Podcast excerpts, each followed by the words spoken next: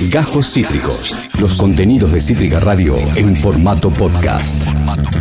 Franco, eh, has traído eh, algo sobre hojas y humos, una selección de libros en base a música.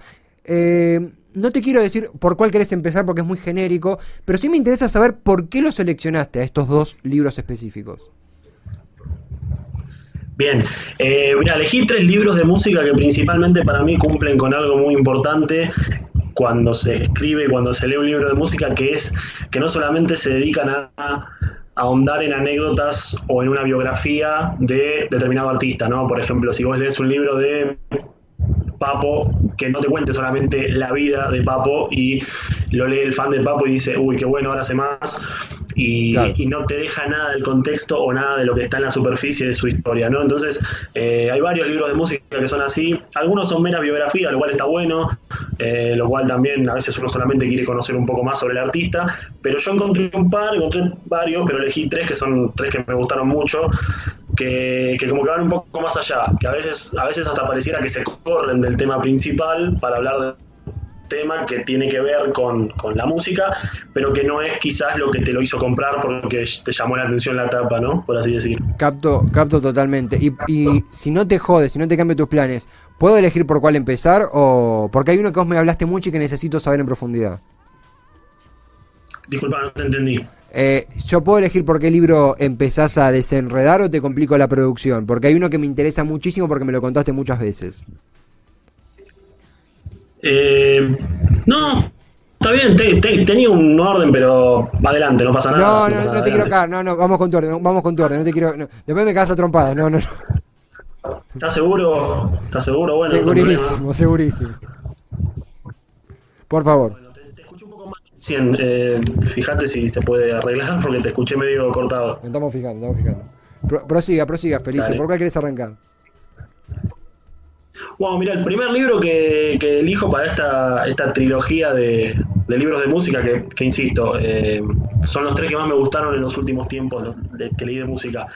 Eh, es un libro que se llama El ritual de James Addiction, que ya como el título lo, lo, presenta, habla sobre James Addiction, una banda de rock alternativo que hubo entre fines de los 80 y principios de los 90, una banda estadounidense, que bueno, el libro cuenta, en base, el, tema principal, por así decirlo, es la grabación de un disco, del segundo disco de estudio de ellos, que es El Ritual de lo Habitual, es un disco que salió en el año 90, 1990, eh, es el tema principal, ¿no? Entonces, el libro, digamos, se vende como, bueno, una biografía, una historia de la grabación de ese disco y de todas las cosas que le pasaron, pero una vez que uno se mete en el libro de cabeza, que es un libro que aparte, eh, digamos, te te devora vos desde la primera hoja más o menos porque tiene un ritmo de lectura muy frenético, eh, te cuenta un poco más o menos cómo fue toda la historia de la creación del disco, de, Ritual de lo Habitual, y la verdad que es súper entretenido. ¿Súper entretenido en qué sentido? Tiene absolutamente todo lo que un libro de rock tiene que tener.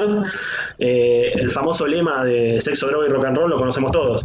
Bueno, acá se, mm, acá se expande y pasa a ser sexo, droga, rock and roll, eh, rituales, sida, peleas con la policía, la creación de un festival. O sea, es un libro súper entretenido. Eh, lo tengo acá, voy a mostrarte la portada por si alguno lo. Por es un libro que lo escribió. A ver, ¿se ve ahí? Más a tu derecha, más a tu derecha. James Addiction y no lleva a leer el autor. ¿Quién es el autor? Bueno, el autor es Fabricio Pedrotti, un periodista que, bueno, el libro lo, lo, publicó hace ya dos años.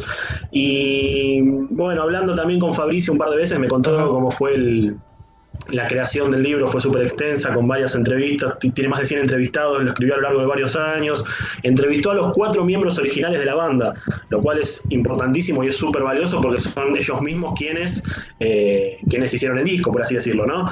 Eh, y tiene, es súper frenético, justamente vos estás pasando ahí en el... En el en pantalla pasando el videoclip de una canción que es Mountain Song, si no me equivoco. Sí, sí, sí. Bueno, a mí me causa gracia porque justamente el, libro tiene un poco como ese, ese clima de montaña rusa, ¿no? Porque lo lees y es como que te va sacudiendo por todos lados con las anécdotas, con, las historias en el estudio, las historias de ellos, de lo que les pasó cuando componían las canciones, la vida personal de cada uno, cómo es que después de que el, disco se edite, eh, el líder de la banda, Perry Farrell, es el, no sé si lo conocían, es el creador de Lollapalooza, del famoso festival. Eh, de hecho, bueno, James Addiction es una de las primeras bandas que toca en el festival, por ser el líder, su, su creador. Y no, es una historia súper interesante. Aparte también cuenta mucho cómo fue eh, la explosión del rock alternativo que hubo a principios de los 90, eh, se lo conformaban algunas bandas como, bueno, como Addiction, como los Red Hot Chili Peppers, como eh, Fake No More, todo, una, todo un caldo de cultivo que digamos, fue como la antesala a la explosión del grunge, que vino pocos años después con Nirvana, Pearl Jam, eh, Soundgarden, tuvieron, digamos, como esa, fue como la antesala de esa explosión tan popular y tan comercial del rock eh, de los 90. El disco, este disco Ritual de lo Habitual sale en 1990, por eso digo que funciona como preludio, como antesala a la explosión de lo que fue el grunge. Eh, te muestro de vuelta la portada porque creo que ni se vio antes. Y mientras la mostrás un poquito más a tu... Ahí, ahí se ve. Yo quiero decir que Franco me ha hablado de este libro, me ha contado la historia del autor de este libro y del propio, bueno, lo que envuelve al ritual de James Addiction como producción periodística. Y es realmente... Eh, infinito, infinitamente eh, profundo, morboso, interesante, eh, es un documental, también es una experiencia, es una crónica. Combina diferentes piezas de, lo que es la crónica de, una banda con una mística tan particular como es James Addiction, y la cual he aprendido gracias a vos. Eh, eh, y además, este, este autor es del interior del país, tengo entendido. me habías comentado. Sí, sí, hablando con él me contó. Me, él es de Santa Fe. Eh, últimamente estuvimos hablando mucho y bueno, me comentó cómo fue un poco sus inicios en el periodismo, pero, pero bueno, eso es un dato del autor, no tiene nada que ver con el libro, pero bueno, es bueno no, pero le, da un valor agregado que un libro con un pedazo de crónica eh, proviene de Argentina no por una cuestión de argentinismo, sino porque el tipo estaba a kilómetros y kilómetros y kilómetros y años de los sucesos. Claro, sí, sí, pero, pero bueno, es un libro alucinante, ya te digo, súper completo, divertido eh, y que te hace, te hace querer mucho más al disco incluso. Ritual de lo Habitual es un disco impresionante, para aquellos, que les gusta el rock se lo recomiendo y leyendo este libro es como que te gusta todavía más. Es uno de mis discos favoritos, yo cuando leí el libro me sorprendí, así que lo recomiendo ampliamente. El Ritual de lo Habitual, eh, perdón, el Ritual de James Addiction eh, de Fabrizio Pedrotti es de la editorial Gourmet Musical el ritual de James Addiction. Te tengo una propuesta, Franco, porque a mí disfruto mucho escucharte y no quiero, no quiero hacerlo apurado. Eh, nos quedan dos libros más. ¿Podemos hacer el, segundo libro y metemos el tercero en, una columna conveniente la semana que viene? Porque no quiero apurarlo. No quiero que sea como, che, apurate que viene el tercero. ¿Podemos basarnos en el segundo, en lo que queda de, lo que queda de bloque? Sí, sí, como no, dijo el segundo entonces. ¿Para qué nos vamos a apurar si, si tenemos todo el tiempo del mundo? Está bien, perfecto, perfecto. Cuando usted diga. Por favor, Franco, ¿qué, ¿cuál es el segundo libro? Bueno, el segundo libro en este caso, que, que iba a ser el tercero, pero es uno que me gustó muchísimo, así que lo quiero, lo quiero rescatar para esta ocasión. Eh, es un libro que habla sobre Luis Alberto Spinetta, ya todos lo conocemos.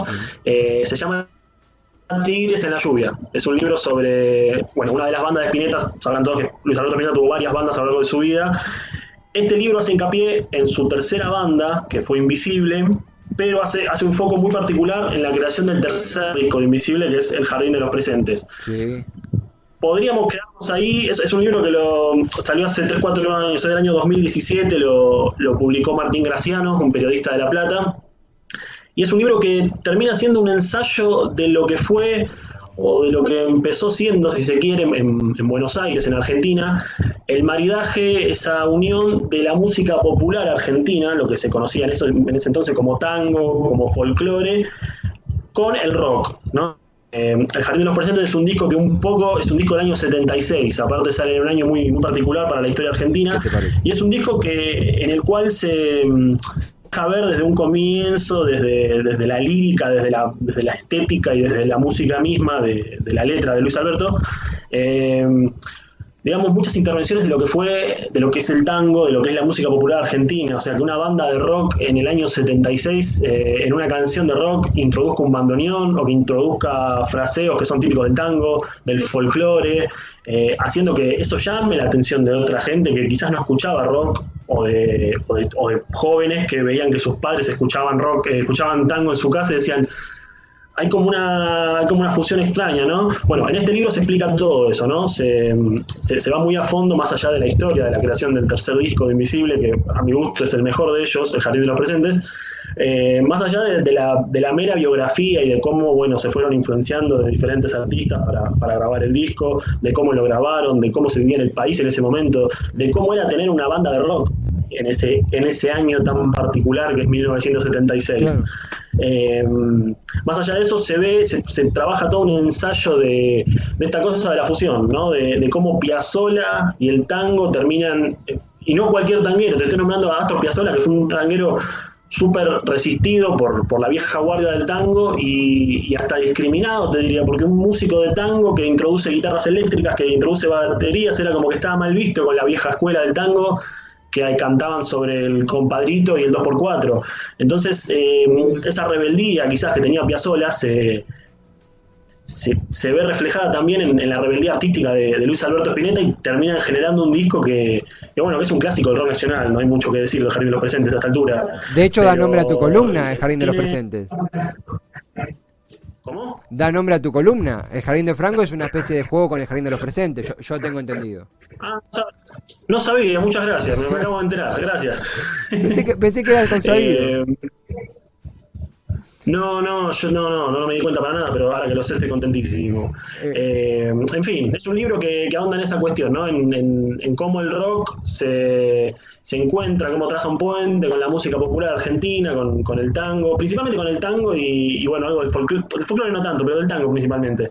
Eh, de cómo, bueno, la, la, fusión del rock con eso termina dando en, en, Invisible un disco trascendental como es este, y también cómo la música popular, sobre todo el jazz, en, un punto eh, empieza a ser, digamos, eh, merma en la música de Spinetta, que años después seguiría introduciendo jazz a sus discos solistas, a sus discos con otras bandas. Eh, Tigres en la lluvia, de Martín Graciano, eh, lo estoy resumiendo totalmente porque es un disco que es un libro que tiene un millón de, características y no llego, menos ahora que estamos con poco tiempo. Pero igualmente... lo recomiendo para aquellos que, les guste Spinetta, que les guste Invisible eh, y que les guste este disco, que les guste Jardín de los Presentes, que, nada, tiene una magia alucinante. Y, saber, saber qué había en la cabeza de ellos tres, de, Luis Alberto, de Pomo y de Machi, cuando grabaron este disco, eh, qué, pasaba en el país y todo eso, me parece que este libro lo, explica muy bien, totalmente recomendado. Ese, esto que vos mencionabas, eh, una especie de... No, no quiero decir introducción porque lo, que lo explicaste integralmente. Si alguno se está sumando ahora, Franco Feliz está, seleccionó tres, uno lo vamos a dejar en suspenso porque es una cuestión de, tiempo y no queremos apurarlo porque realmente se disfruta escucharte eh, eh, explicar y, darnos también un trasfondo a los que no tenemos sobre estos libros, puntualmente Tires en la lluvia, las aventuras de Invisible por el Jardín de los Presentes, esto es de eh, Martín Graciano, dato número, ahí lo Franco lo tiene en pantalla, dato no menor, es engorroso hablar de, de guita, pero está a un precio súper accesible, lo estoy viendo acá en la página de Cúspide, y antes, antes, mencionó a un libro que yo recomiendo, yo voy a leer próximamente, pero lo recomiendo a través de él porque lo he escuchado hablar de ese libro y es un, eh, elixir, porque sé que lo disfrutaste realmente y lo devoraste varias veces, que es El ritual de James Addiction de Fabricio Pedrotti. Eh, Franco, eh, obviamente que a ver, Y, además todo tiempo, todo tiempo es escaso, esto es una, columna que bueno, a veces el tiempo es accesorio, pero, pero preguntarte también como para, para concluir, muchas veces eh, está ese prejuicio, quizá un poco estúpido, quizá no, de que bueno, si no conoces en profundidad una banda, es medio eh, al divino botón que te metas en bibliografía sobre esa banda. A la hora de vos seleccionar bibliografía de música, de bandas, de artistas, ¿tenés algún criterio? ¿Te mandás para algún lado? ¿Cuál es tu debilidad allí? Bueno, yo creo que a mí lo que me llama la atención en, este tipo de libros es eh, tener un conocimiento del artista primero y principal, porque, no sé, yo por lo menos no compraría un libro de entrada de un artista al que no escuché o de un disco del que no escuché. Eh, y generalmente los libros tienen la tarea, los libros de música tienen la tarea como de expandir un poco o de, sí, de ampliar eh, o de enriquecer un poco más la figura del artista de un disco particular, como es el caso del libro de James Addiction o el caso incluso de Tigres en la Lluvia, que, hace hincapié en el jardín de los presentes, pero que a su vez decoran y explican bien todo el contexto y todas las influencias. Pero también hay libros que son meramente biográficos, hay libros que, terminan, ya te digo, por ejemplo, hace poco yo leí, el año pasado en realidad, leí la biografía oficial de Spinetta, que la escribió Sergio Marchi, se llama Ruido de Magia, Y es un libro que es súper completo, pero es, es enciclopédico, o sea, no cuenta quizás muchas cosas que ya no se sepan, o que no se sabían de Luis. Eh, es, un, es todo un recorrido desde que él nace, en realidad desde antes que él nazca hasta después que se muere. Eh, menciona los discos, menciona con quién, con quién tocó, menciona los shows, pero digamos, eso le sirve quizás a la persona que quiere adentrarse más en el tema, que quiere decir, bueno, quiero saber en profundidad la obra de Luis Alberto Spinelli o de Charlie García, que hay un montón de libros de eso. Pero yo creo que cuando el, cuando el libro trata de ir más a fondo que la, que la música en sí, eh, y te termina contando un montón de cosas y terminas quizás conociendo otros artistas o metiéndote en otras, en otras áreas que nunca imaginaste, eh, a mí lo que me atrae es eso, me atrae saber que puedo sacar algo más del libro que solamente saber, no sé, en qué pensaba Charlie cuando escribió Ojos de Videotape, ¿no? Claro, claro, se capta, se capta. Es muy, es muy, muy interesante. Eh, es, es, muy difícil escribir una biografía, es súper completo, pero son como, dos, son como dos polos, ¿no? Eh, yo elijo los dos, a veces me gusta leer un libro que solamente cuente la historia y a veces me gusta meterme más con libros que son como más, no quiero decir trabajados porque va a sonar mal, pero como que profundizan también en otras cosas. Así que... Queda, queda claro también en la, en la selección que has hecho y lo que has narrado, obviamente que eh, escuchar de qué va un libro no es lo mismo que leerlo y sabemos que vos reivindicás constantemente la lectura, eh, pero eh, estos, estos intercambios también nos ayudan a incentivarnos y ir por lugares, por la música, por ejemplo, de James Addiction y también por la producción literaria de James Addiction o de Invisible. En este caso, de nuevo, si alguno se está sumando ahora, el ritual de James Addiction de Fabricio Pedrotti y Tigres en la lluvia de Martín Graciano son los libros que ha traído Franco en el Jardín de Franco. Queda uno en suspenso pero tenemos una semana por delante. Si te parece, Franco, sea con eso, con el tema que vos selecciones, semana que viene estamos conectados y hacemos una nueva siembra en el jardín de Franco. Eh, ¿Cuento contigo? Cuentan conmigo absolutamente. Acá estaré. Franco, te manda un gran abrazo a toda la radio y próximamente te van a llamar por una novedad. Estás atento al teléfono. Estoy atento, hablen con mi representante que ya le avisé. Franco, abrazo bien grande. Muy buen cierre de semana. Muchas gracias. Chicos, buen fin de. Buen fin de para vos también, Franco Felice. En el jardín de Franco, de nuevo, Tigres en la lluvia de Martín Graciano y el ritual de James Addiction de Fabricio Pedrotti. Protagonistas, libros protagonistas de esta columna que disfrutamos mucho, que tiene a Franco Felice, coterreno gerliano, como eh, protagonista y el cual nos narra un poco literatura y rock desde una visión alternativa, desde una visión subjetiva, desde una visión, bueno, justamente feliciana, ya podemos decir, feligresa. Acabas de escuchar Cajos Cítricos. Encontrá los contenidos de Cítrica Radio en formato podcast en Spotify, YouTube o en nuestra página web.